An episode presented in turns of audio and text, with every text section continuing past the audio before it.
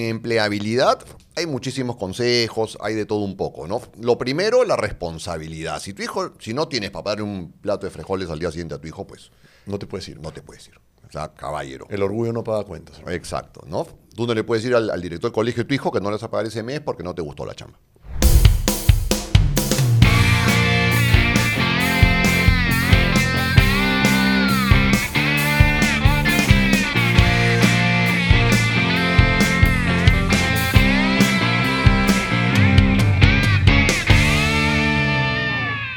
Tus primeros 100 días es el episodio de hoy.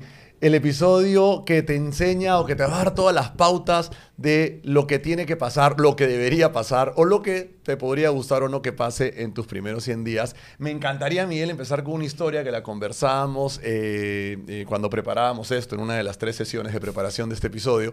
Eh, y hablábamos de este eh, eh, startupero, no confundir con standupero, startupero, muy famoso argentino, eh, de hecho tú me lo comentabas, y me decías que este pata en un momento contrata a alguien, a alguien de recursos humanos, y después de todo el proceso le das el onboarding y le dice, ok, ¿entendiste? Sí, entendí, perfecto, estos son los procesos, estos son los que necesitamos, esto es lo que hay que avanzar, y este pata le dice, ok, eso es lo que hay que hacer y estos son los objetivos. Yo espero cambios importantes en seis meses o te despido. Hola Arturo, buen día, buen día. Eh, sí, eh, hablábamos lo diferente que es grabar, estamos grabando en la mañana, así que tenemos una energía un poco, un poco distinta. Eh, ¿Estás sí. diciendo que empecé suave? o- No, no, que empezaste, que empezaste demasiado fuerte. Sí, sí, me encanta la energía porque además estamos conversando así, ¿no? ¿Qué tal tu día? Bien, así. ¡Hola, buen día! Sí, un día deberíamos empezar a- a publicar desde antes de la grabación. ¿no? Dale, bueno. Ya el luego contar- tomando. Contaré una historia de una vez me entrevistaron en una radio en México y, y me sucedió algo parecido. Mm. El tipo sale a la sala espera, digamos, era en el lobby de un hotel, además, donde pasaba muchísima gente, no sé, sillones gigantes, cámaras, luces, todo. Y yo estaba esperando como en una salita de espera que había ahí. Y viene el pate, el, el- el animador, el conductor del programa, y me saluda, te juro que hacía. Hola, tú eres Miguel, sí, qué bueno, vamos a hablar de esto, sí, ¿alguna pregunta? Sí, no sé qué. Perfecto, gracias. Entramos en tres minutos, sí, va. Vienen, pata se sientan, me acomodan, ¿no? Luces, va. Cosito así, no sé qué. Y de repente empieza, hola, buen día, estamos con Miguel Montalvo. Y yo decía, ¿dónde está el pata que acaba de estar conversando conmigo, no?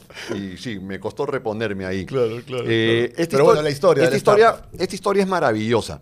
Eh, el startupero este que, que- que contrata al tipo, un gerente de recursos humanos, y, y le dice, oye, ¿ya entendiste cómo funciona todo en la empresa? Sí, me queda clarísimo, perfecto. Si funciona igual en un par de meses, te voto.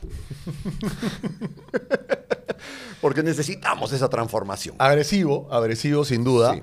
Pero, claro, me encanta esa historia porque tiene que ver con lo que vamos a hablar ahora, con los primeros 100 días. Porque hemos hablado en episodios anteriores de cuando buscas chamba, hemos hablado de tus primeras veces, hemos hablado de todo este proceso de entrevistas.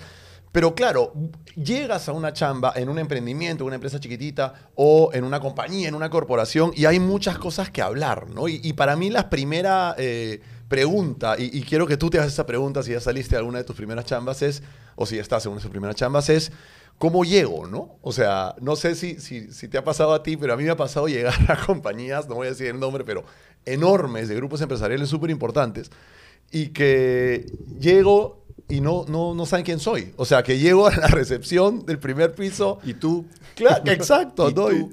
Y, hablar con la persona de recursos humanos, que es con la que yo cerré el tema, ¿no?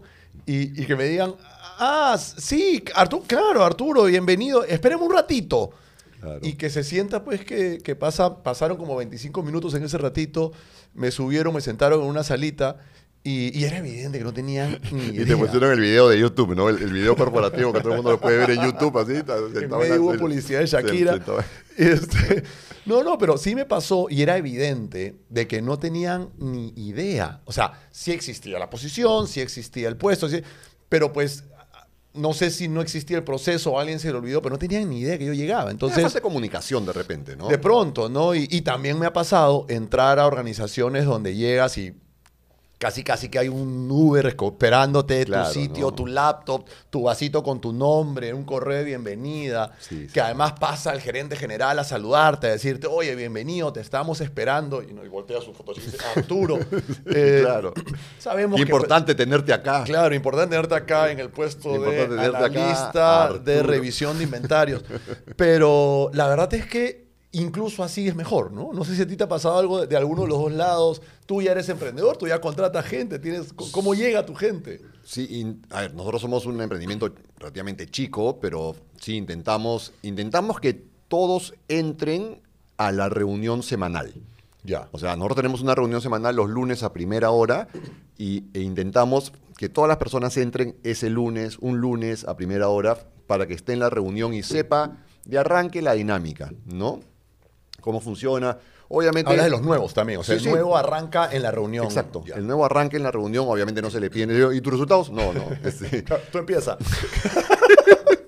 No, claro, el típica broma no sabe que los nuevos se invitan al desayuno, Claro, bla, bla, claro. pero que sepa la dinámica, se le da la bienvenida, que sepa en la cancha cómo es la, cómo es la cosa. Somos un emprendimiento chico. De acuerdo. Eh, chico me refiero, somos o sea, pocas Claro. personas, no, no tenemos de diferentes divisiones, qué sé yo. Exacto. ¿no? Eh, no hace falta, aparte yo soy, yo soy este fan número uno de las Company of One, ¿no? Pero, De acuerdo con eso. eh, pero bueno, pero sí me ha tocado a mí como trabajador pues entrar y que efectivamente esté todo ordenadito, ¿no? El gringo que te recibe así. Tú has trabajado para compañías gringas. Claro, varias, compañías ¿no? gringas, Claro, yo pero- más para europeos. pero que así, que te reciben con los procesos tal cual, ¿no? Es específico, que la laptop, que, Sí, que tu exacto. foto check, vas, vas a pasar a hablar con la persona tal, te está esperando, ¿no? Y te invita a algo. Sí, Es una maravilla. lindo.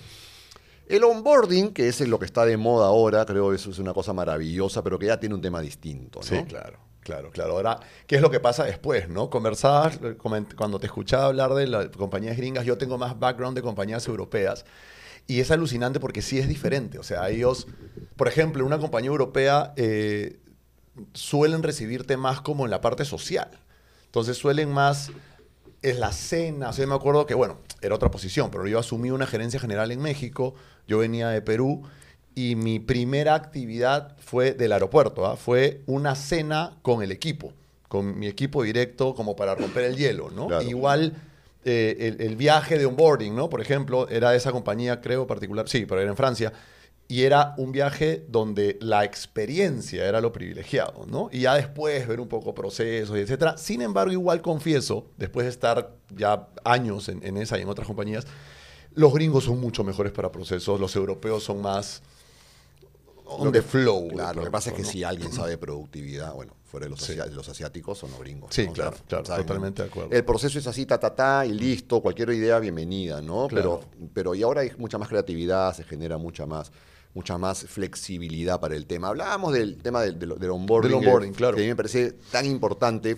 Antes se hablaba de la inducción, ¿no? Tú llegabas, te dan un par de manuales ahí para que leas, o te entrevistabas con dos, tres personas y listo, papá, conoces el proceso.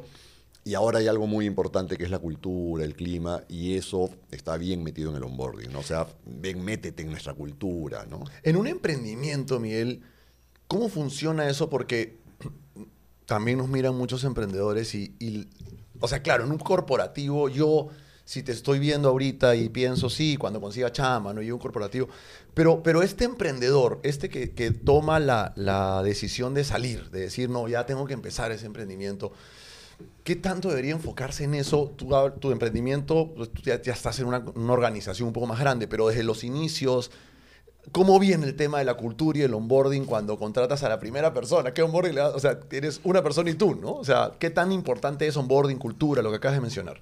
Mira, para mí es muy importante que comparta principios. Que com- ya, yo siempre, esta semana tuvimos el, el- el ingreso de una persona nueva, por ejemplo, y, y yo le decía, ¿Le dijiste lo que le dijo el startup argentino? no, no le dije eso, pero, pero le dije, o sea, mi, propósito de vida, que es el propósito de mi compañía, porque al final es una marca personal, es inspirar y desarrollar personas. Siempre lo menciono y lo hago, lo intento hacer todos los días de mi vida. ¿Ok? Entonces les digo, yo no pretendo que tú vivas para inspirar y desarrollar personas, porque de repente es el chico pues que edita los videos. o es el chico- pero, pero tiene que tener ese chip. Nosotros no estamos para generar plata, nosotros generamos plata como consecuencia de servir, como consecuencia de inspirar y desarrollar gente. ¿no? Entonces, sí me encargo de eso, que tiene que ver mm, también con el proceso de selección, ¿no es cierto? Pero una vez que ya está acá, se lo recuerdo y lo que intento hacer es que ser tal cual transparente en decirle, oye, acá valoramos muchísimo la comunicación, somos expertos en comunicación, eh, asesoramos en comunicación, no podemos fallar en comunicación interna, ¿no es cierto? El silencio mata. El silencio mata. ¿no? Entonces, eh, les recalco la importancia de la comunicación, les recalco la importancia de ser transparente, de cuestionarme, de que no quiero gente que, que, acepte, que, reciba órdenes y, y, ejecute. Quiero gente que me las refute o quiero gente que me diga qué cosas nuevas tiene por hacer que no se me había ocurrido a mí. Entonces, sobre todo es generarle el ambiente de que se sienta tranquilo y libre de, de ser él y de, de, de, ser creativo, de ir hacia adelante, de que más, mm, de que prefiero mil veces que me pida perdón que que me pida permiso, ¿no? Este, entonces, más Pero sí es clave el onboarding, incluso en un emprendimiento. Clave, clave, porque si no, no tienes, o sea, obviamente hay una parte técnica también, grabamos tantos videos a la semana, eh, los videos se dan, de, yo puedo ser tipo selfie, también puede haber videos de conferencias eh, presenciales, hay videos de bla, bla, o sea, hay de todo y utilizamos tales y tales software, tenemos tales y tales licencias. No sé, no, todo eso, la parte técnica, pero que te soy sincero, es lo que menos me interesa que se, que se empape el primer día. El primer día, cultura. Hay una, una variable importante, no la discutimos de hecho, pero, pero lo acabo de recordar y tiene que ver con el onboarding que es el handover, ¿no? O sea, eh, normalmente en una organización, y quiero hacerte la pregunta en emprendimiento, en una organización tú reemplazas una posición, ¿no? O sea, muchas veces son en posiciones nuevas, pero la gran mayoría, la verdad, la posición ya existe y estás reemplazando una posición porque esta persona ha sido creciendo, lo que fuera. Entonces, hay un proceso o no de que la persona que deje el puesto está ahí todavía, ¿no? Y te ayuda, te hace el handover, te, hacen, te enseña, eh, yo particularmente siento que eh, más allá de la parte técnica que tú mencionas, en realidad el handover no es una cosa que sea tan, tan, tan importante. En mi carrera he tenido bien pocos handover formales y estructurados de, a ver, te cuento más allá de un café con alguien, ¿no? De, hoy, a ver, te cuento este tema, hay que preocuparlo. Yo me acuerdo mucho de mi papá, mi papá militar, cuando estaba en una posición, no voy a decir cuál, pero eh, le tocaba tomar el mando de determinada eh, eh, eh, unidad.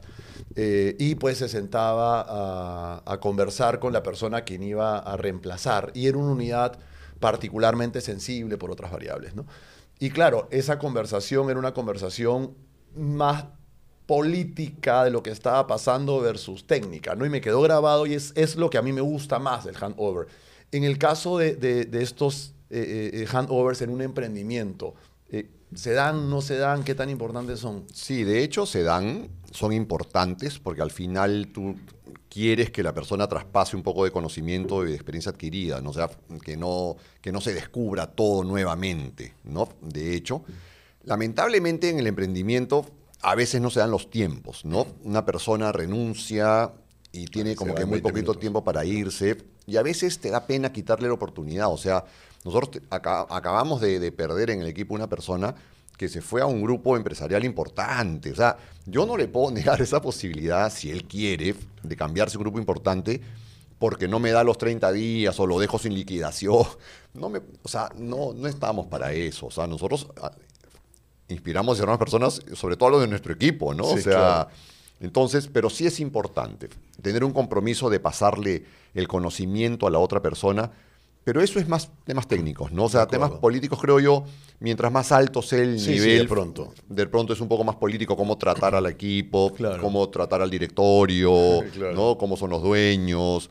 Pero, ¿Cuáles son las crisis ¿no? que, te vienen enfrente? Oye, ojo con este tema o con el otro, ¿no? Tenemos un tema ahí complejo, no sé, de impuestos o de stocks o Exacto, de lo que tenemos ahí alguna, alguna arruga, algo ahí complicado que te va a saltar en algún momento. Que siempre te cuentan como el 20%, ¿no? Y después cuando tú prendes la luz del closet te encuentras. Sí, sí, sí, ¿no? Y después lo llamas y dices, ¿qué? No, no sabía. Claro. Oye, la importancia de ser curioso, esa frase tú la usas un montón, a mí me encanta y, creo que cuando uno llega es clave, porque una de las cosas, y hacia ahí vamos, ¿no? Desde tus primeros 100 días es que es una especie de, espacio para descubrir la casa nueva, ¿no? Para descubrir las relaciones nuevas, tus compañeros, tu, gente, eh, con qué actitud. Pero la importancia de ser curioso, qué clave es, ¿no? no tú no puedes llegar y, y ahí quiero escuchar tu opinión, porque tú no puedes llegar a tu chamba nueva a sentarte y decir, ah, esto me toca hacer, bueno, entonces me dedico a hacer esto y no hago más, ¿no? O sea, hasta conocer, no sé, los baños, lo- alguna cosa nueva, ¿no? Sí, yo, yo dicto ah, varias charlas al año a, estudiantes universitarios y, una de las preguntas típicas es este, cómo enfrento mis primeros días en el Achame como practicante o mis primeros, los primeros 100 días, los 100 días acá, o después también en otros puestos ya un poco más adelante. Y al final yo les digo actitud de aprendizaje total. Actitud de aprendizaje. O sea, por más que tú llegues a ser el líder, gerente general o lo que sea de la compañía, tú tienes que llegar a aprender llegar a descubrir. Y solamente lo vas a lograr si eres curioso. Porque si no, vas a, ah, ah, tengo que sellar este papel en dónde, veo, ah, ya, listo, y ta. O, ah, tengo que hacer el Excel de la suma, ah, no. Poco más de curiosidad. Y lo que yo siempre digo, que a veces a la gente no le gusta mucho, es, tienes que ser voluntario para todo lo que puedas. ¿Quién quiere? Yo. Claro. ¿no? Y ya que vendrá después a sacar la basura o, o- o- o- o no sé, pero uno tiene que ser voluntario. Es que, es la- Sí, de es, que es acuerdo. una forma muy importante de aprender. Totalmente. Ándate a hacer esa obra social que está haciendo tu, tu- tu equipo. Eh, así seas recién llegado. Anda a preparar el directorio para la nueva sesión que habrá no sé qué. O sea, anda, anda, aprende con curiosidad y lánzate voluntario para lo que sea. Es Sí, la forma de aprender. Y además de conocer nueva gente, ¿no? Sí, claro, que son tan importantes, ¿no? O sea, el, el tema de relaciones, a quien conoce, sobre todo en organizaciones más grandes, a veces liberan procesos súper, súper fuertes. Me has hecho acordar, en mi época de bombero, eh, de en Perú, en, en bomberos pues voluntarios, ¿no? No, hay, no, hay, no hay sueldo, ¿no? Y cuando, y hay una frase que, que, hay una escena que me encantaba siempre porque de repente estábamos todos formados, los bomberos son algo eh, castrense, ¿no? Eh, no tanto como las Fuerzas Armadas o el Ejército, pero, pero así son, o la policía, pero así son. Y pues me acuerdo yo, pues, este, chiquillo, ¿no? O sea, nuevo, raso, y estás en la fila y necesitaban, qué sé yo, limpiar el camión, necesitaban hacer algo, entonces de repente dice, un voluntario y nadie se presenta, o, o salen dos o tres, ¿no? Lo que tú decías. Y entonces el jefe voltea y decía, ah, ustedes son pagados entonces. Les recuerdo que todos somos voluntarios acá. Entonces te invitaba a que todos tenían que dar el paso adelante. Y es un poco lo que tú dices, ¿no? O sea, yo creo que yo era el, el voluntario siempre, al menos, no solo en los bomberos, sino en mis chambas también.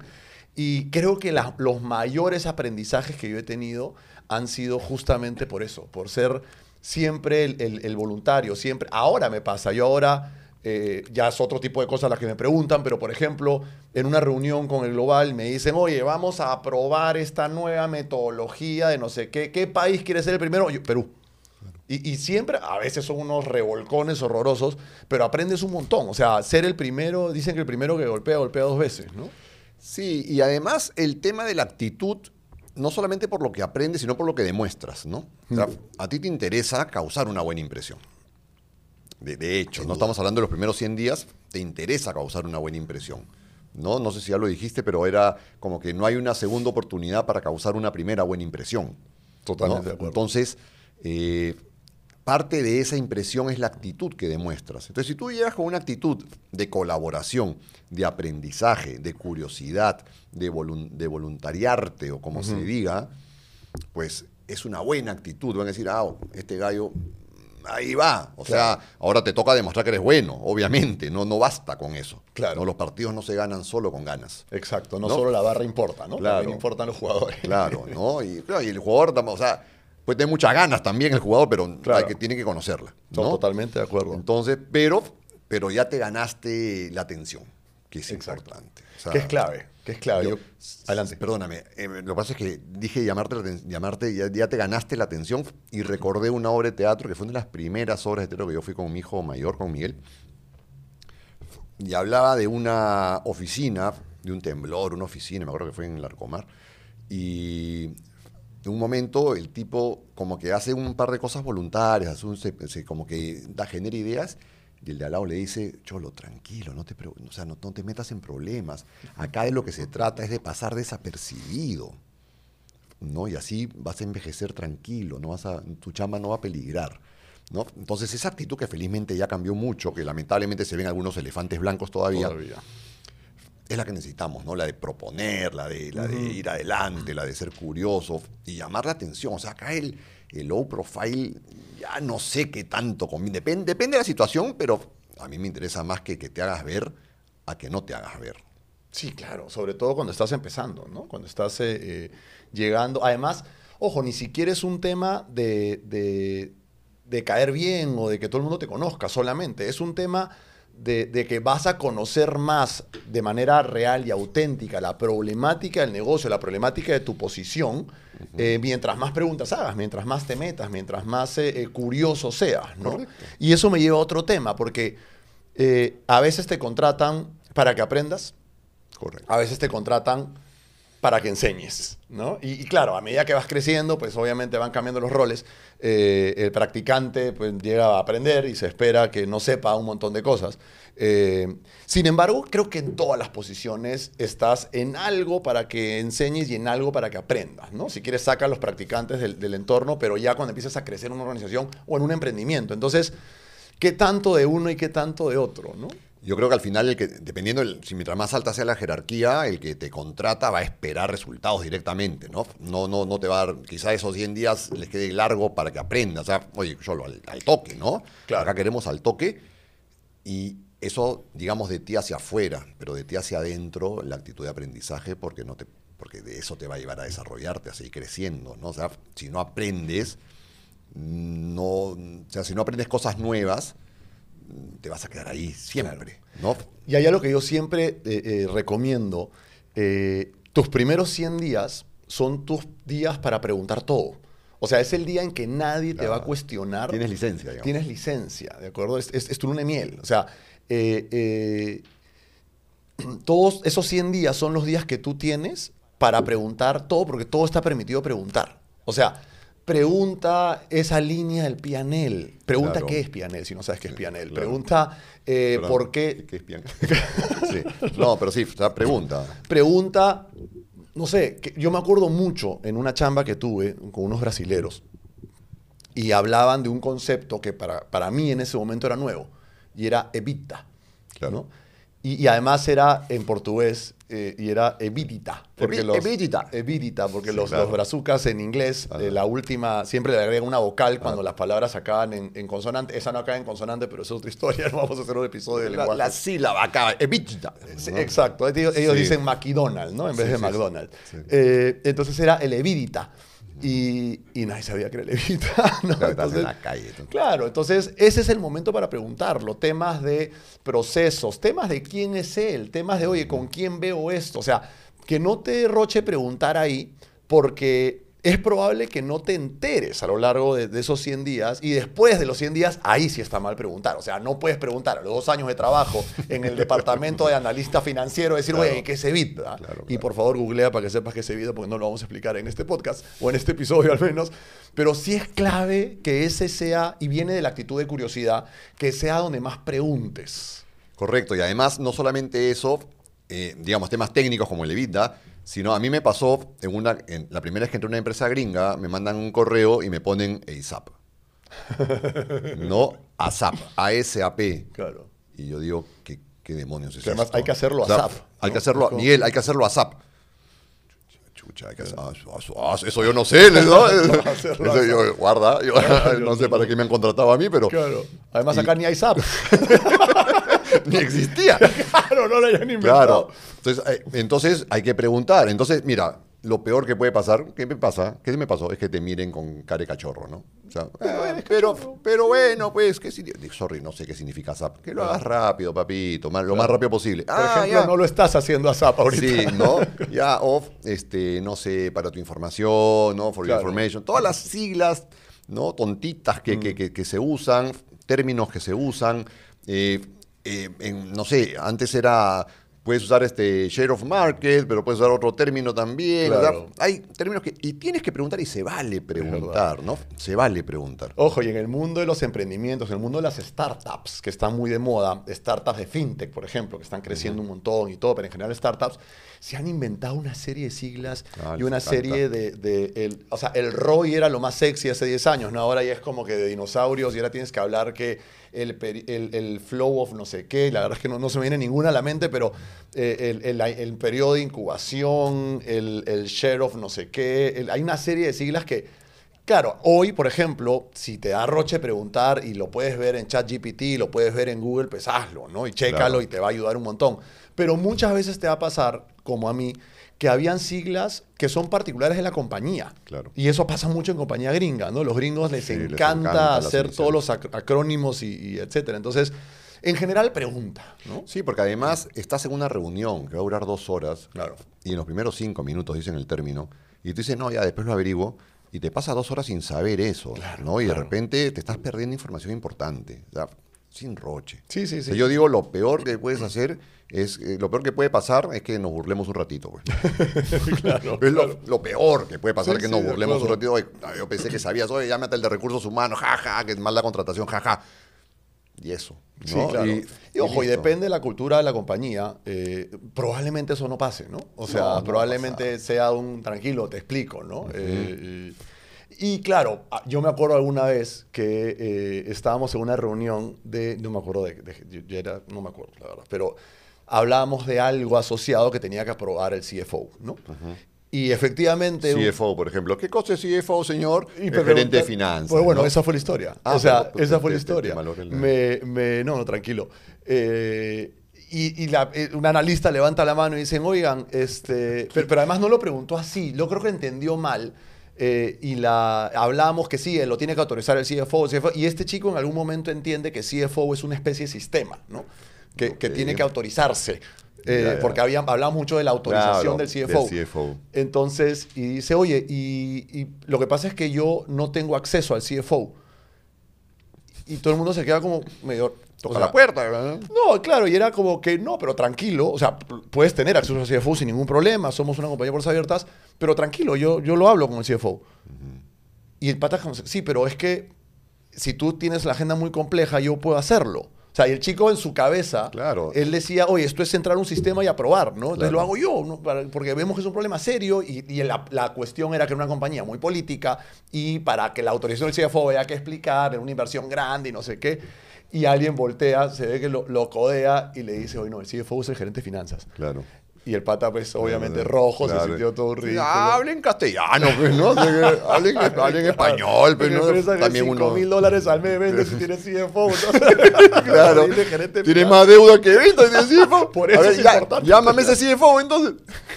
claro. justo ayer estaba en una reunión y, me hacía reír porque estábamos, estábamos haciendo un team building, una, una construcción de equipos, con un equipo bien chévere, en verdad. Unos, no, bien capos en, en temas financieros, de reestructuraciones de deuda, no sé qué y se burlaban entre broma y broma, parte de mi chamba es identificarlo, porque había un gerente que decía, no, acá la, empresa, la política es de puertas abiertas, pero por favor, este, contacta a mi, asistente antes de venir a visitarme, ¿no? O sea, por favor, toca la puerta, pasa de la voz a mi asistente si vas a venir acá a preguntarme algo, ¿no? Pero, pero, tengo las puertas abiertas por si acaso, ¿no? Ese es el CFO.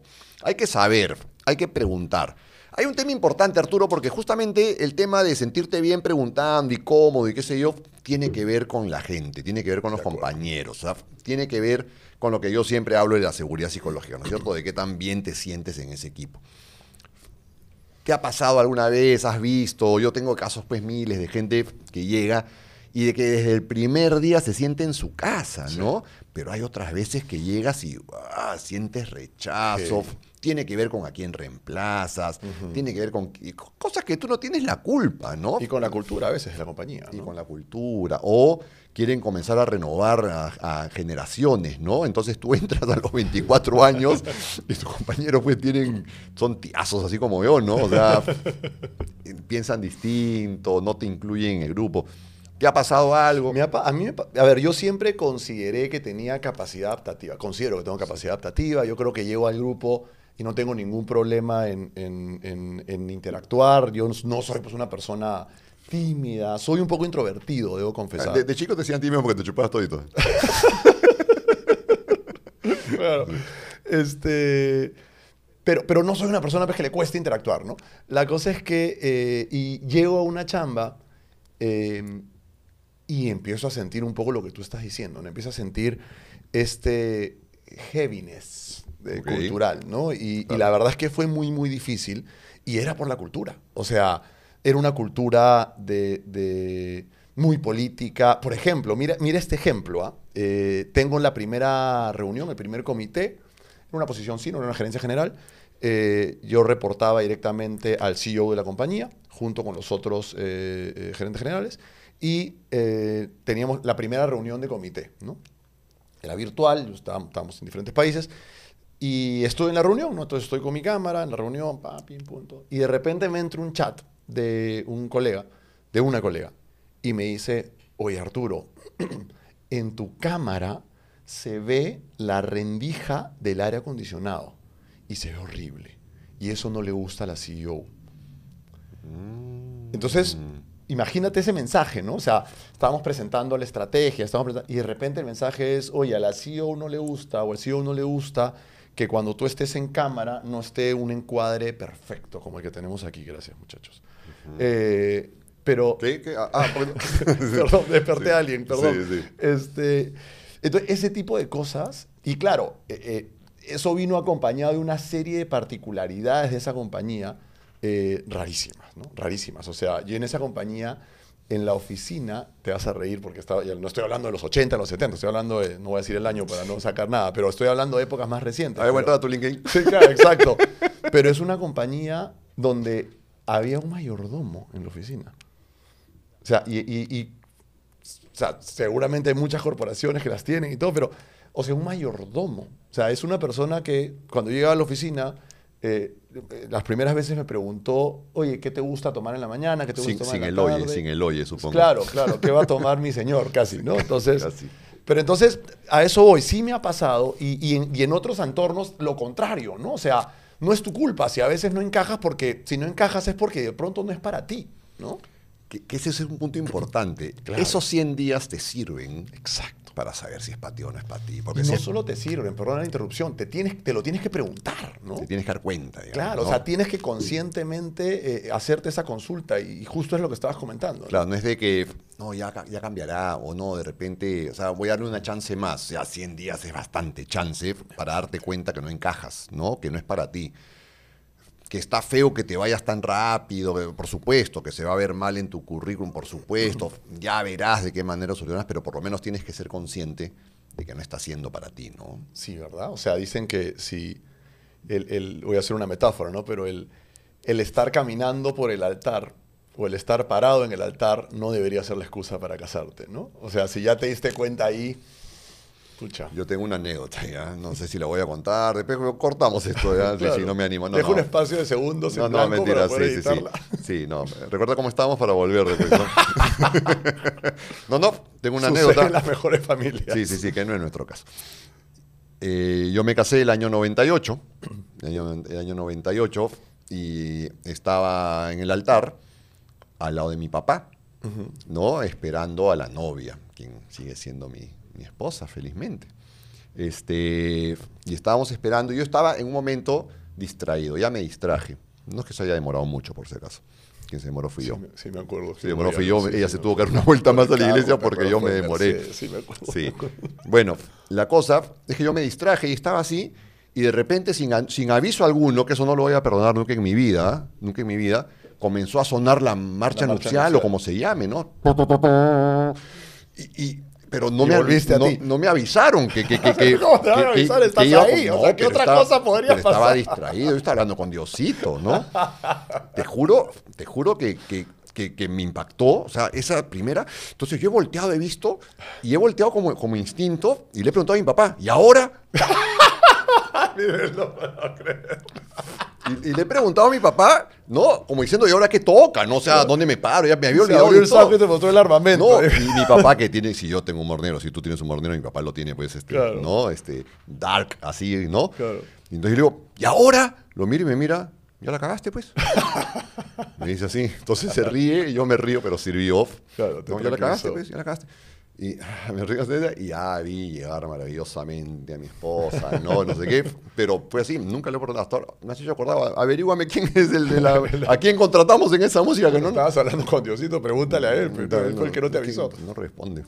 sí, por eso debe creer en Sí, él, sí. pero bueno. Pero, no, pero el tema es que que sí. O sea, si no, ya estás ahí, o sea, ya estoy encima del caballo, ¿tendré que seguir cabalgando? No. O sea, Claro, ok, sigue cabalgando, pero chequea cuál es el siguiente punto donde te puedas bajar si es que no te gusta nada, ¿no? Y eso me lleva justo a mi siguiente pregunta, ¿no? Al siguiente tema eh, rápidamente.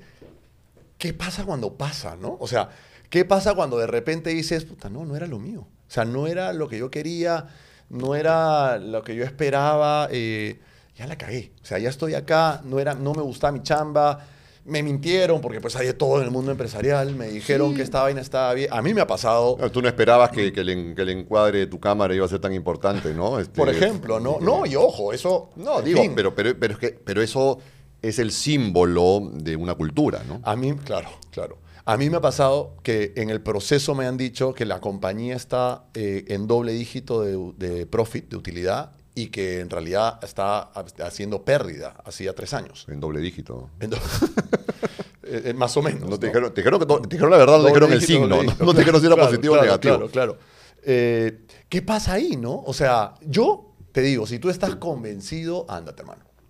Ándate, no importa la edad que tengas, por supuesto, cuando tienes mayor responsabilidades económicas, no te vayas a la locura y digas renuncio y me voy como en película, ¿no? Eh, ándate con otra lógica, ándate con otra, con otra, con otro plan, de pronto, pero ándate. O sea, si tú ya sabes que no es para ti, Te está escribiendo tu jefe, no, oye, oye, no, no digas eso, no digas no, eso. dice pasar a recursos humanos.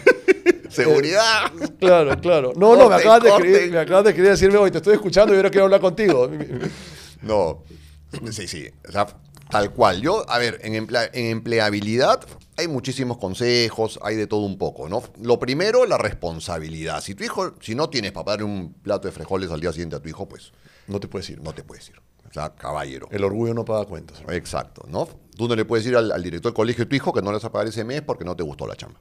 Claro. No encajé, me mintieron. No, ya entonces tu hijo no estudia. Claro. Simple, ¿no? Ya, luego, y una de las cosas que sí yo considero que es una de las cosas más importantes que yo he escuchado y que yo digo y repito, es que tú tienes que pensar cuando tomas una decisión, no en la siguiente chamba, sino en la subsiguiente. A ver, cuéntame más de eso. O sea, yo voy a buscar chamba ahorita y me van a decir, ok, tata, y puedo salir y algo. Pero en la siguiente me van a preguntar ya por las dos últimas o las tres últimas. Entonces, tengo que estar seguro de la siguiente sea buena, de que me voy a quedar, etcétera. Un poco ¿No? lo que hablábamos, ya lo recuerdo en un episodio previo, ¿no? Tampoco puede ser ves, el, el, el saltachambas, ¿no? O sea, no puedes... Por más que ahora ya no haya tanto problema con que te demores menos de dos años, antes si era menos de tres te decían algo, ahora no, pero igual, no puede ser el Sí, pues, saltachamba. no, puedes, no puedes tener dos años, dos años, dos años, dos años en cinco chambas. Yo, por ejemplo, Sí. eso no me gusta cuando yo veo un Sí, currículum. sí, no, de hecho es algo que ni siquiera te lleva quizá a entrevistarlo, ¿no? Porque Claro.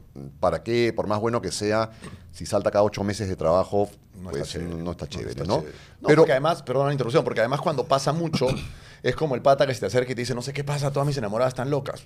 Quizás el loco seas tú, ¿no? O sea, sí, quizás todos, estás... todos mis jefes son tóxicos. Todos mis jefes son no, tóxicos. papá, Sí, el tóxico claro. eres tú. De pronto, ¿no? ¿no? Sí, claro. Lo más claro. probable.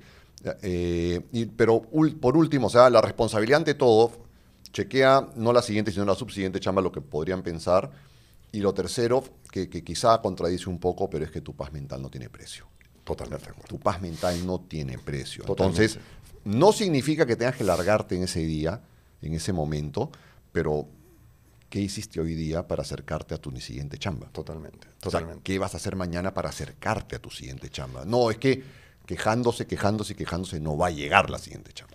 Yo tengo un pata emprendedor que admiro un montón, eh, que dice, las cosas siempre salen. O sea, siempre nos va a ir bien, siempre, sal- siempre salimos, dice él. O sea, mira, épocas buenas, épocas malas, siempre salimos y creo que, que- es clave en algún momento. ¿no? Y ahora, te vas, te abres, no te vas, te quedas. Pero dentro de esos 100 días llega una especie de segunda etapa, ¿no? Llega la etapa de, de donde ya no eres el nuevo, donde ya no, no, no tienes la opción a, a- donde ya, ya esperan un poquito más algo de ti. Sigues en esta luna de miel de 100 días, pero ya no eres el nuevo, ¿no? Ya no eres el nuevo, ya tienes que comenzar a demostrar un poquito. ¿no? Exacto. Ya no están permitidas preguntas tan obvias. Claro, yo no puedo decir hoy no, no tengo ni idea de qué es eso, ¿no? Sí, no, pero ¿y eso que nunca lo había escuchado? Claro. Papá, tienes, ¿no? Tienes, este es el quinto comité al que entras. ¿no? no puedes tener esas preguntas. Y ex- justo eso, ¿no? Lo debiste haberlo preguntado antes, pues ahorita ya, te jodiste, ahorita tienes que averiguarlo como sea. No, y aparte lo más probable es que, claro, si lo preguntas, quedaste mal, o si no lo preguntas eh, porque te da roche o porque sabes que vas a quedar mal, Exacto. estás perdiendo productividad. O sea, ya necesitas comenzar a demostrar productividad. Exacto. ¿no? Y más allá de la productividad, que no sé si, si me meto en un, en un tema mm, de- demasiado aparte, es no solamente productividad, sino, oye, ¿qué cosa nueva estás haciendo? Claro. ¿No? O sea, oye, ya, esto era así, como la historieta del, del inicio, ¿no? O sea, ya, pero ya tienes pues este, cinco semanas, seis semanas. Claro.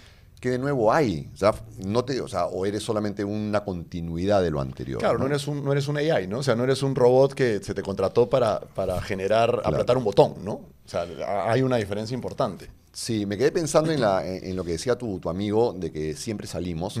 Eh, hay una entrevista que la súper recomiendo, que hay gente un poco desconocida, Robert De Niro, Tom Hanks, eh, ¿no? Una entrevista súper bacán que está en YouTube y en un momento le preguntan a Tom Hanks eh, qué le puedes, qué- qué- qué te- la típica pregunta, ¿qué te dirías a ti de 20 años o algo por el estilo, ¿no?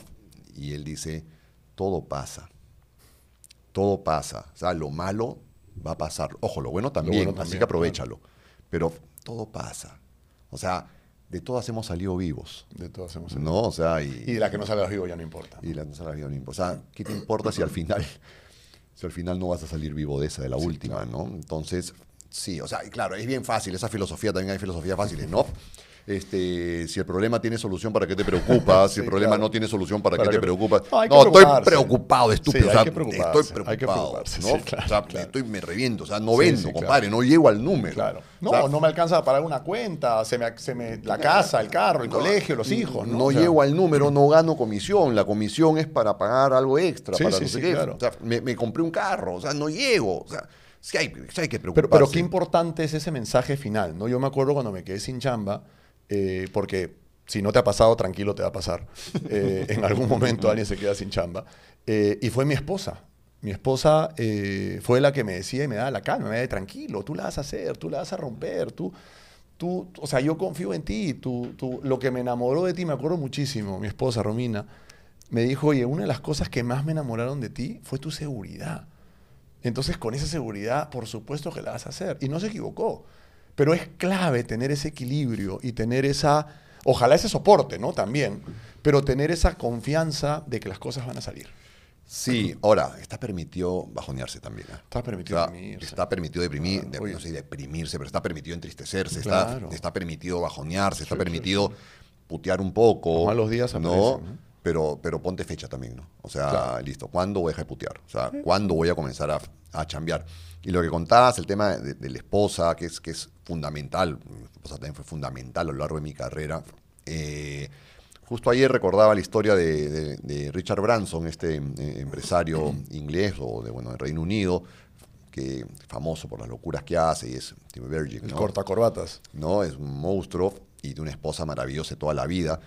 Y, y en un evento, en un evento le preguntan a la esposa, un poco de mala onda, no sé qué, pero le preguntan por qué hay tantos hombres eh, exitosos, millonarios, billonarios y no tantas mujeres. Y la mujer este, dice, bueno, yo sé la naturaleza de tu pregunta, pero mi respuesta es bien simple, porque todos esos tienen una esposa detrás.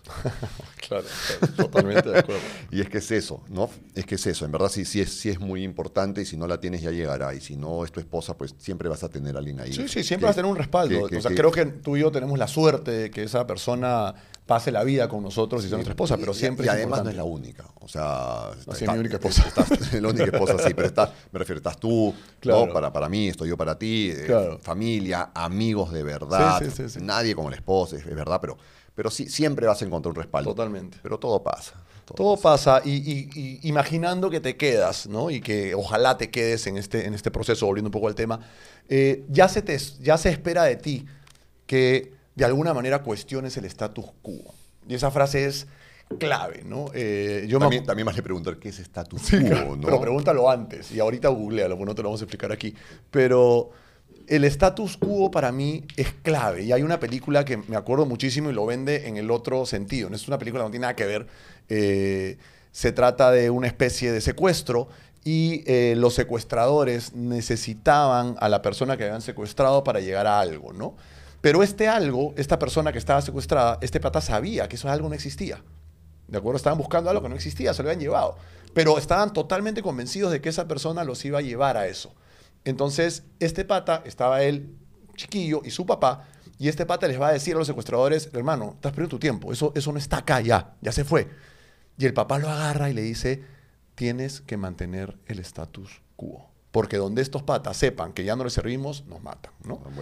Es de otro estilo, es justamente lo contrario de lo que estamos platicando ahora, pero esa es la clave, creo, en una chamba. O sea, cuando a ti te contratan para algo, tarde o temprano van a esperar que cambies el status quo. ¿Por qué? Porque en la disrupción es donde muchas veces se encuentra este nuevo camino de crecimiento, ¿no?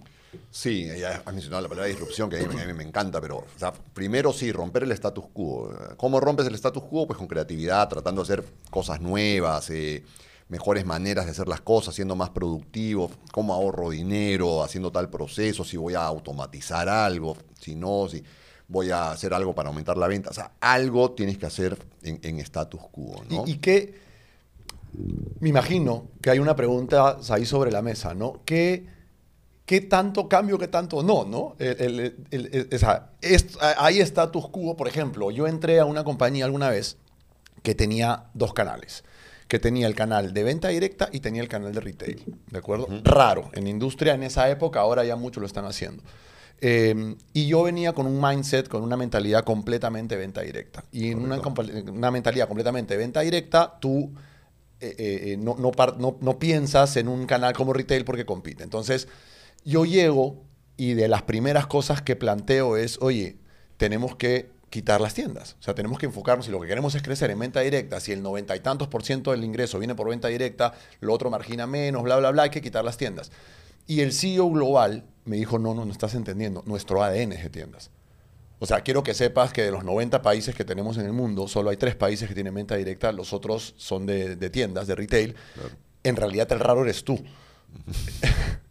y claro, tipo muy, muy, lo admiro muchísimo todavía, eh, tipo que aprendí muchísimo de él, pero hay algunas cosas del status quo que no se pueden o no se quieren cambiar. Ah, correcto tú tienes que, tienes que saber, pero, pero digamos, por lo menos lo propusiste y, te, bajaron del carro. O sea, está bien, pues, ¿no? Eh, no significa que seas malo ni que sea bueno. Y que no te sientas mal tampoco, ¿no? O sea, oye, es que no aceptas mis ideas, ¿no, compadre? Es que tú estás en una cultura organizacional que tiene algunas cosas que no cambian, ¿no? Correcto, ¿no? Este... Es como que a ti alguien de tu equipo te diga, a partir de mañana tienes que grabar en camisa porque hay que cambiar el status quo. Claro, cambiar el status quo. Eh, bueno, yo tengo, yo tengo amigos que al principio me, escribían a decirme que cómo era posible que grabe en polo. Yo soy un viejo de 52 años y mis amigos son más viejos que yo de 52 años también. no, no sé si entendieron la, Pero yo, tengo, yo tengo, tengo mensajes que me dicen, Miguel, sería mejor que salgas en camisa. Este, Miguel, no te has afeitado. Oh, olvídate, es una payasada. Pero bueno, eso es una payasada. Eh, hay que romper el status quo. Siempre va a ser mejor romperlo que, mantenerte ahí. Si quieres crecer. Y, claro. y ojo que algún compañerito te va a decir, no hagas tanta uy, hermano. ¿no? Acá se trata, lo que decíamos en antes de teatro, ¿no?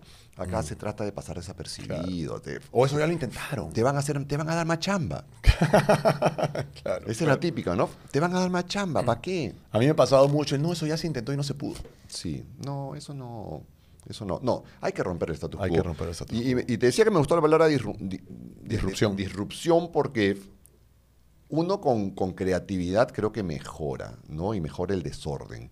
Pero con disrupción generas caos y creces de verdad. Yo me acuerdo hace años dicté una, una charla eh, que se llamaba este, Deseo más caos en tu vida. Y, y claro, era rara, pero o sea, el caos es lo que te va a sacar adelante, ¿no? Porque una cosa es que hagas cambios, hagas cambios, pero otra cosa es que, otra cosa es que sí realmente hagas disrupción, que realmente hagas cambios rapidísimos, hagas cambios totales. Sí, totalmente de acuerdo. Yo creo que en la, los crecimientos más importantes de las compañías son justamente en el momento de caos, ¿no? Sí, en el momento del caos, en, que tienes que lograr objetivos haciendo algo que, que antes no hacías, o lograr objetivos que, antes ni siquiera te, ocurría que podías lograr, ¿no? Este, no sé, o sea, voltear, sacar las tiendas de esa, de esa, de esa empresa que tú decías, ¿no? Eso es disrumpir, o sea, voy a sacar las tiendas, no me interesa. ¿Por qué? Porque soy un analítico numérico y se acabó, me está generando no me genera tanta, tanta ganancia, Claro. no tanta rentabilidad, me quita foco, me distrae, pum, para afuera tienes y dijeron, no, no aguanta, eso no es. ¿No? Claro. Pero hay otras maneras de irrumpir, o sea, en los procesos, con ahora con la ayuda de la tecnología es cada vez más, más fácil o más asequible llegar a eso, ¿no? Y yo siempre he creído que, en la, independientemente de la posición en donde estés, tienes que generar estas ideas disruptivas. O sea, que no te dé miedo levantar la mano en un directorio. Y por supuesto, perdón la palabra, no, no sugieras huevadas, pues también. O sea, conocer un poco la organización, si, si- o sea, si, si, si, si vende velas para misa, no propongas crear una nueva línea de condones, pues, ¿no? Sí, o sea, sí. va a estar un poco extraña la, la combinación, o, o no me quiero, o no, no sé. Pero no quiero entrar en esos temas, pero, eh, o sea, que no te dé miedo levantar la mano, que no te dé miedo tener una idea disruptiva en el producto, en el proceso. Y aquí hay un tema bien importante. Las películas nos han enseñado que las ideas disruptivas son, pues, Apple, ¿no? Este, Steve Jobs y, y vamos a... Como el iPhone 15 versus el 14, ¿no? por ejemplo, ¿no? Eh, ayer estaba preguntando por relojes smartwatch, yo uso nada más relojes de la marca de mi compañía, Eh, pero pues necesitaba un cargador, lo puse a cargar en una tienda de Samsung y, y me, esos relojes, y tenían pues el, el 6, el 5, el 4, el 3, el 2, y, y la verdad, que cuando te explican las diferencias, queda claro que la única diferencia importante es que en la obsolescencia eh, programada, ¿no? O sea, la verdad es que es Sí, increíble. no, es este... sí. Pero, pero eso no es disrupción, ¿no? Eso es una estrategia diferente. Y, y a qué iba mi comentario? A que no siempre las disrupciones son crear una nueva línea de negocio, lo que te enseñaron en la universidad, ¿no? Y cuando, yo me acuerdo, yo dictaba eh, desarrollo de producto, creo que tú también dictaste este curso, y, y hablábamos pues de la extensión de línea, la extensión de marca, y tienes que crear... Sí, por supuesto, que, que ocurran, ¿no? Estos famosos flankers, pero... Pero no todas las disrupciones son así, no todas la- la- la- las generaciones de, de- de- caos y de creatividad son así. También está en cuestionarse un reporte. Yo, yo una vez tuve un analista eh, que, de hecho, ayer lo vi, una de las mejores personas que tuve en mis equipos, y él se dio cuenta que un reporte no lo leía nadie. ¿Y sabes qué hizo? Empezó a mandar el reporte y en un adjunto en el, Excel del adjunto se llamaba igualito, pero cuando das doble clic en el adjunto, el adjunto era un Excel que tenía un cuadro de texto en medio. Y dice, si abriste esto, es que te importa este reporte. Dime por qué. Una cosa así, ¿no? No me acuerdo exactamente, pasó hace muchos años. Miguel, nadie le respondió. Lo que quiere decir que nadie abría el archivo. O sea, no abrías el reporte. O sea, y te llegaba el mail. No es que, oye, no, lo vi y no tomé decisiones al respecto. No abrías el reporte. Entonces, claro, después tuvo una reunión conmigo y me dijo, oye, mira lo que hice. Y, y así, bajo esa lógica, hoy yo, mi lógica de reporting, por ejemplo, es, deja de hacerlo. Claro. Deja de hacerlo. Y cuando lo dejes de hacer por... Hazlo, pues no lo envíes, ¿no? Claro. Y cuando recibas más de cinco correos diciendo, oye, no, necesito tomar una decisión, necesito este reporte, ahí recién podemos evaluar si es válido o no es válido hacerlo. Entonces, eso también es caos, eso también es disrupción, eso también es cuestionarte el qué hago y el para qué lo hago, ¿no? Sí, al final, claro, es generar cambios, generar, eh, romper lo que, lo que ya existe. O sea, hay un gran libro que se llama Si no está roto, rómpelo. Si no está roto, rómpelo. Eh, porque hay que generar desorden. ¿Qué opinas de la frase, al caballo ganador no se le hace nada? Es como equipo que gana no se cambia, ¿no? Equipo que gana no se Este, cambia. Yo creo que, bueno, es que va a depender del, del- del contra quién te, te Pero, midas. pero es bien 80, ¿no? Es bien contra es quién, cultura gerencial de los contra 80. quién te midas, ¿no? Porque, o sea, eh, a ver, si en el fútbol eh, el contrincante es distinto cada vez, entonces yo no sé si, si voy a poner al mismo equipo. Y si lo llevo a los negocios, cada día es distinto. Es lo mismo, ¿no? Claro. Cada día es distinto. O sea, yo estoy leyendo un libro maravilloso que se llama El Juego Infinito de Simon Sinek, y el tipo te dice, o sea, las reglas han cambiado. O sea, tú ya no conoces a todos tus competidores. No sabes si tus competidores juegan con las mismas reglas que tú. Exacto. Yo hace unos años, de un amigo que tiene una, una fábrica textil conocida, y, y- el tipo tenía una línea para hacer eh, ropas de baño y bikinis, y tenía 400 máquinas, eh, es grande, tiene 400 máquinas, un edificio en no sé dónde, eh, una, una infraestructura, todo el tema, y el tipo tenía, era importante, tenía como el 28-30% del mercado, pero habían dos chicas que con su laptop, desde la sala de su casa, tenían el 4% del mercado. Y no tenían un solo sol de stock, Claro. ni una sola máquina. Y aparecieron de la nada. O sea, cuando él se dio cuenta ya tenían el 4% del mercado. ¿no? Entonces, y las chicas importaban de Brasil. Claro. O sea, diseñaban, claro, ¿no? Entonces, ya no conoces a todos tus competidores, no, todos juegan con las mismas reglas, ya no se trata de tener máquina, Claro, de claro, ta, ta. exacto, ya claro. no, La revolución industrial ya pasó. ya pasó, ¿no? Y es más, ya la, la información está pasando No, también. claro, o sea, ahora estamos en EI, ¿no? entonces, mm, juega un juego infinito, juega, o sea, juega a romper todo. Claro. Juega- porque además en un juego infinito no hay ganador, Exacto, porque nunca acaba, ¿no? porque nunca acaba. Oye, y, y qué interesante, porque además, claro, ya vas conociendo y te empiezas a dar cuenta también de las improductividades, ¿no? Entonces te empiezas a hablar de, no sé, si ya tienes una, una responsabilidad de jefatura, por ejemplo, ya tienes gente a cargo, es como que "Pucha, esta gente, este no me está sirviendo, o un proveedor, eh, eh, es que contratamos al de confianza, ¿no? Contratamos al mismo de hace como 30 años y- Claro. y, ese de 30 años pues ya no tiene la innovación, ya se acostumbró. Yo no soy amigo de las licitaciones anuales para todo, la verdad. Yo, yo sí quiero desarrollar a proveedores y además, y este para mí es un tema más ético, si tú estás en posición de contratar a un proveedor más chico y que vaya creciendo contigo, ayúdalo, ¿no?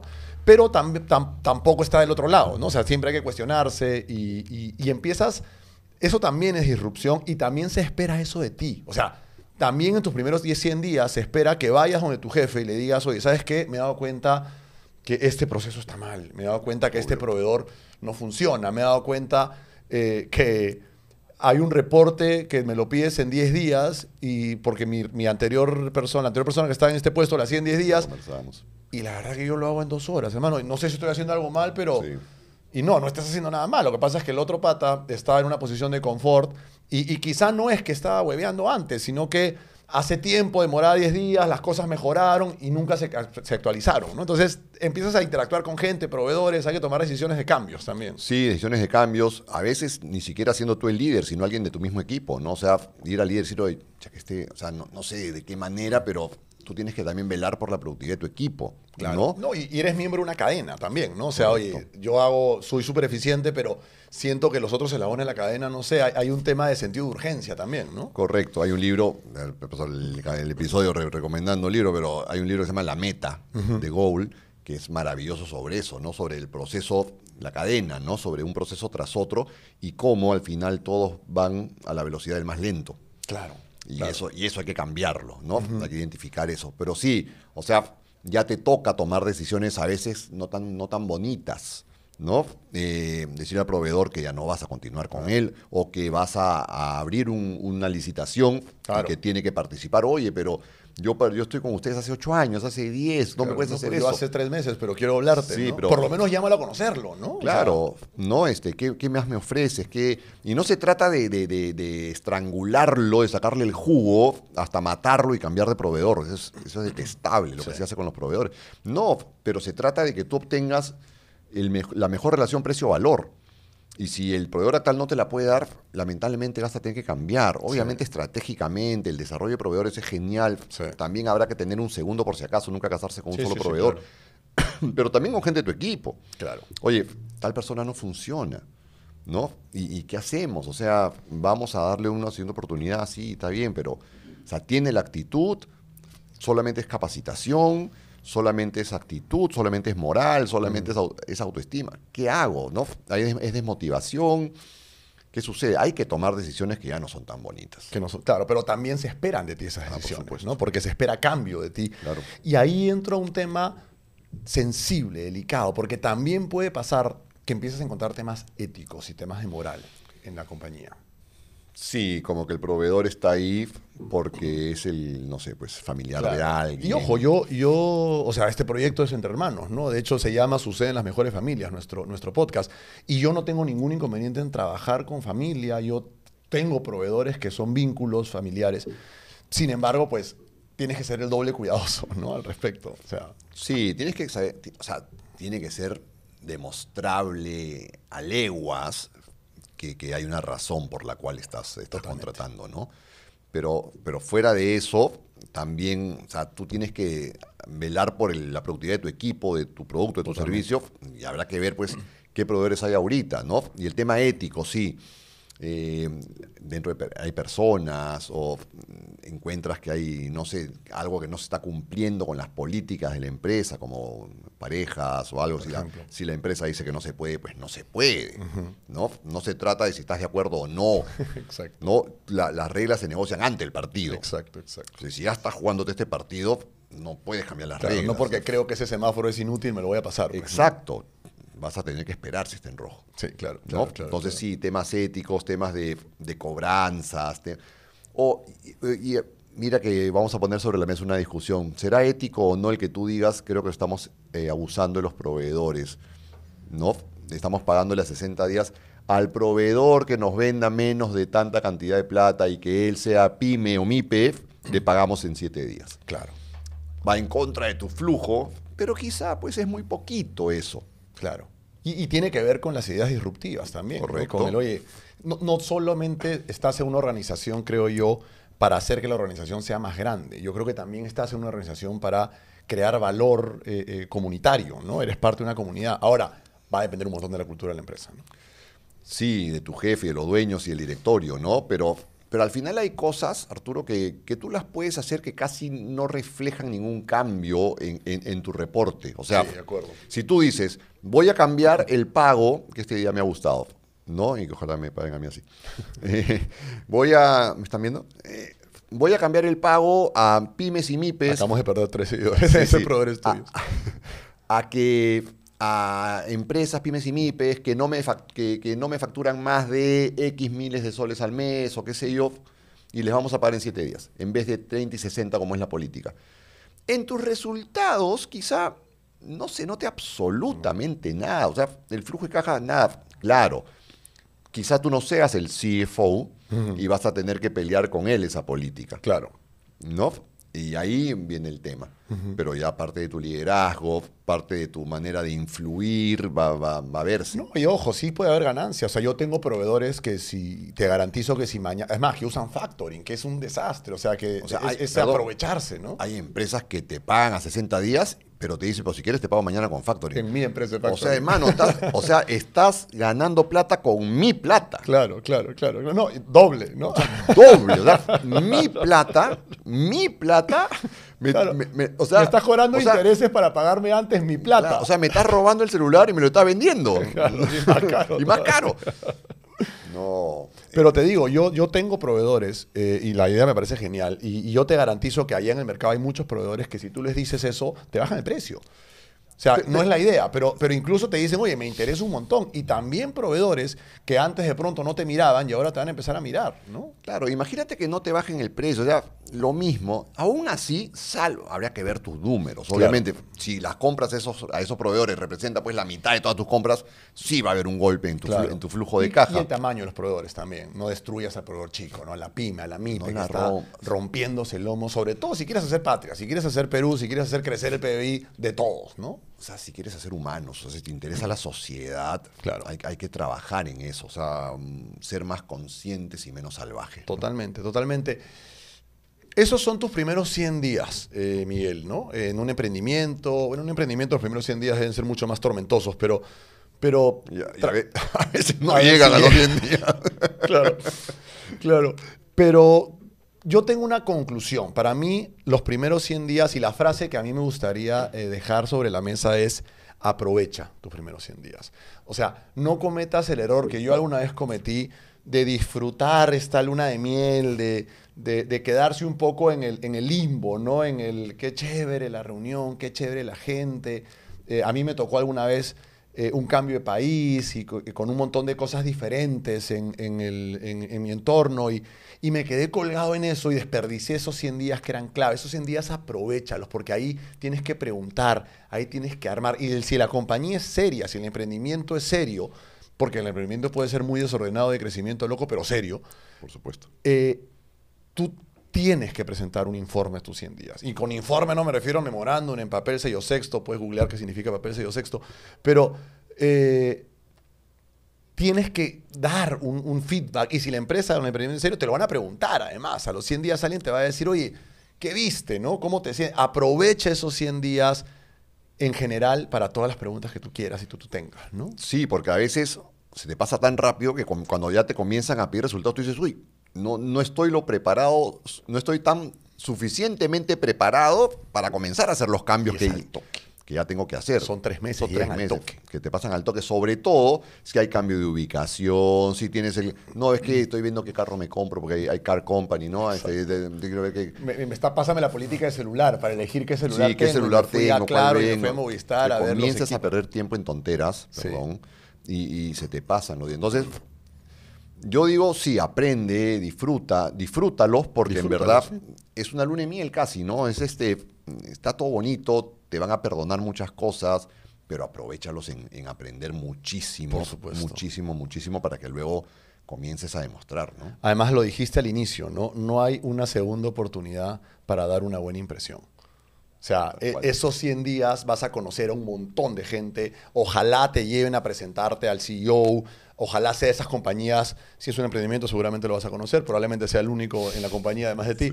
Pero si ojalá, no. ojalá no se choquen tantas veces, Claro. tropiezan ahí. Claro, pero, pero probablemente vas a conocer un montón de gente top level de la compañía, por protocolo, por cultura, que no vas a tener tanta oportunidad de verlos después.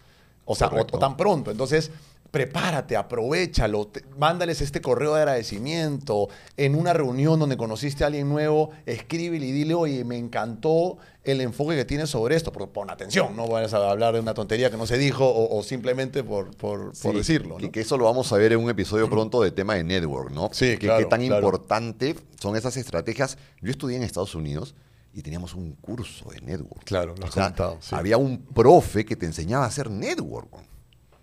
Y te decía eso, o sea, al día siguiente es el correo, a los 30 días, bla, bla. O sea, tal cual, o sea, recontra estructurado, ¿no? Y acá, acá nos da roche. No, acá, no, Claro. ¿cómo le va a mandar correo? Sí, claro, Ah, claro. ¿no? Bueno, ya lo veremos en ese episodio. Tus primeros 100 días en la chamba son importantísimos. son clave. Y ojo, y, y perdón la interrupción, y es la clave para preguntarte si es para ti o no. O sea, lo hablamos hace un rato ya, pero al final de los 100 días, casi que por, por protocolo, tienes que sentarte contigo mismo frente a un café y decirte, esto es para mí o no es para mí. Porque lo que viviste en esos 100 días es lo que vas a ir para adelante. O sea, cosas más, cosas nuevas, etcétera. Pero así es la compañía, así son los procesos y así es tu puesto. Y así es tu jefe. Entonces, si aprovechaste los 100 días, tienes material suficiente para preguntarte si es para mí o no es para mí. Si es para ti esa situación actual, y de ahí comienzas. Ah, por supuesto, ¿no? De ahí claro. comienzas a romper ese status quo, de ahí comienzas a salir adelante, pero en esos 100 días te tienes que dar cuenta, pues, si te van a permitir romper ese status quo o no. Claro, ¿no? claro. O si estás dispuesto a remarla, ¿no? Si estás dispuesto. O sea, a no, yo le estoy apostando porque yo he aceptado posiciones porque le estoy apostando a la siguiente posición. O porque le estoy A veces me liga, a veces no me ha ligado, ¿no? Pero de- definitivamente tienes que, que- que darte cuenta de todo el río que tienes hacia adelante y qué tanto vas a estar dispuesto a remar. Y si ese río, siempre lo digo yo, no, no es lo mismo remar en agua que remar en manja blanco. No, claro, remar en dulce leche, como dicen Sí, los amigos exacto, argentinos. Ahí como- ¿Y cómo va? Y remando en dulce leche. Entonces tú tienes que estar dispuesto. Se pueden todas, pero tienes que estar dispuesto. No, hay que estar dispuesto, hay que, te tiene que gustar, te tienes que, tiene que gustar ese sapo que te vas a comer. O sea, eh, porque todos no te contratan porque todo es una, una maravilla, es un paraíso. Te contratan porque hay problemas. Y hay que salir adelante, hay que romper ese status quo, hay que romper paradigmas, hay que tratar de cambiar la mentalidad del, del equipo, de tu gente. Tienes que, tienes que salir adelante, te tienes que querer comer ese sapo, ¿no? Y pensar en lo que viene también. Es estratégico siempre. Sí, por supuesto, por supuesto. Estos son los primeros 100 días. Ojalá que haya pasado este episodio no como 100 días, sino como 10 minutos de lo divertido que ha sido. Al menos para mí ha sido así. Y con esto nos vamos, Miguel. Sí, ojalá que esos 10 minutos no hayan sido como bajo el agua, pero sí, con esto nos vamos. Aprovechen esos 100 días, eh, cuéntenos si, si se sienten identificados, si han tenido experiencias parecidas, si están prontos a tener una chamba nueva y cómo, cómo la van a enfrentar. Recuerden que sucede en las mejores familias. Que no es nuestro caso.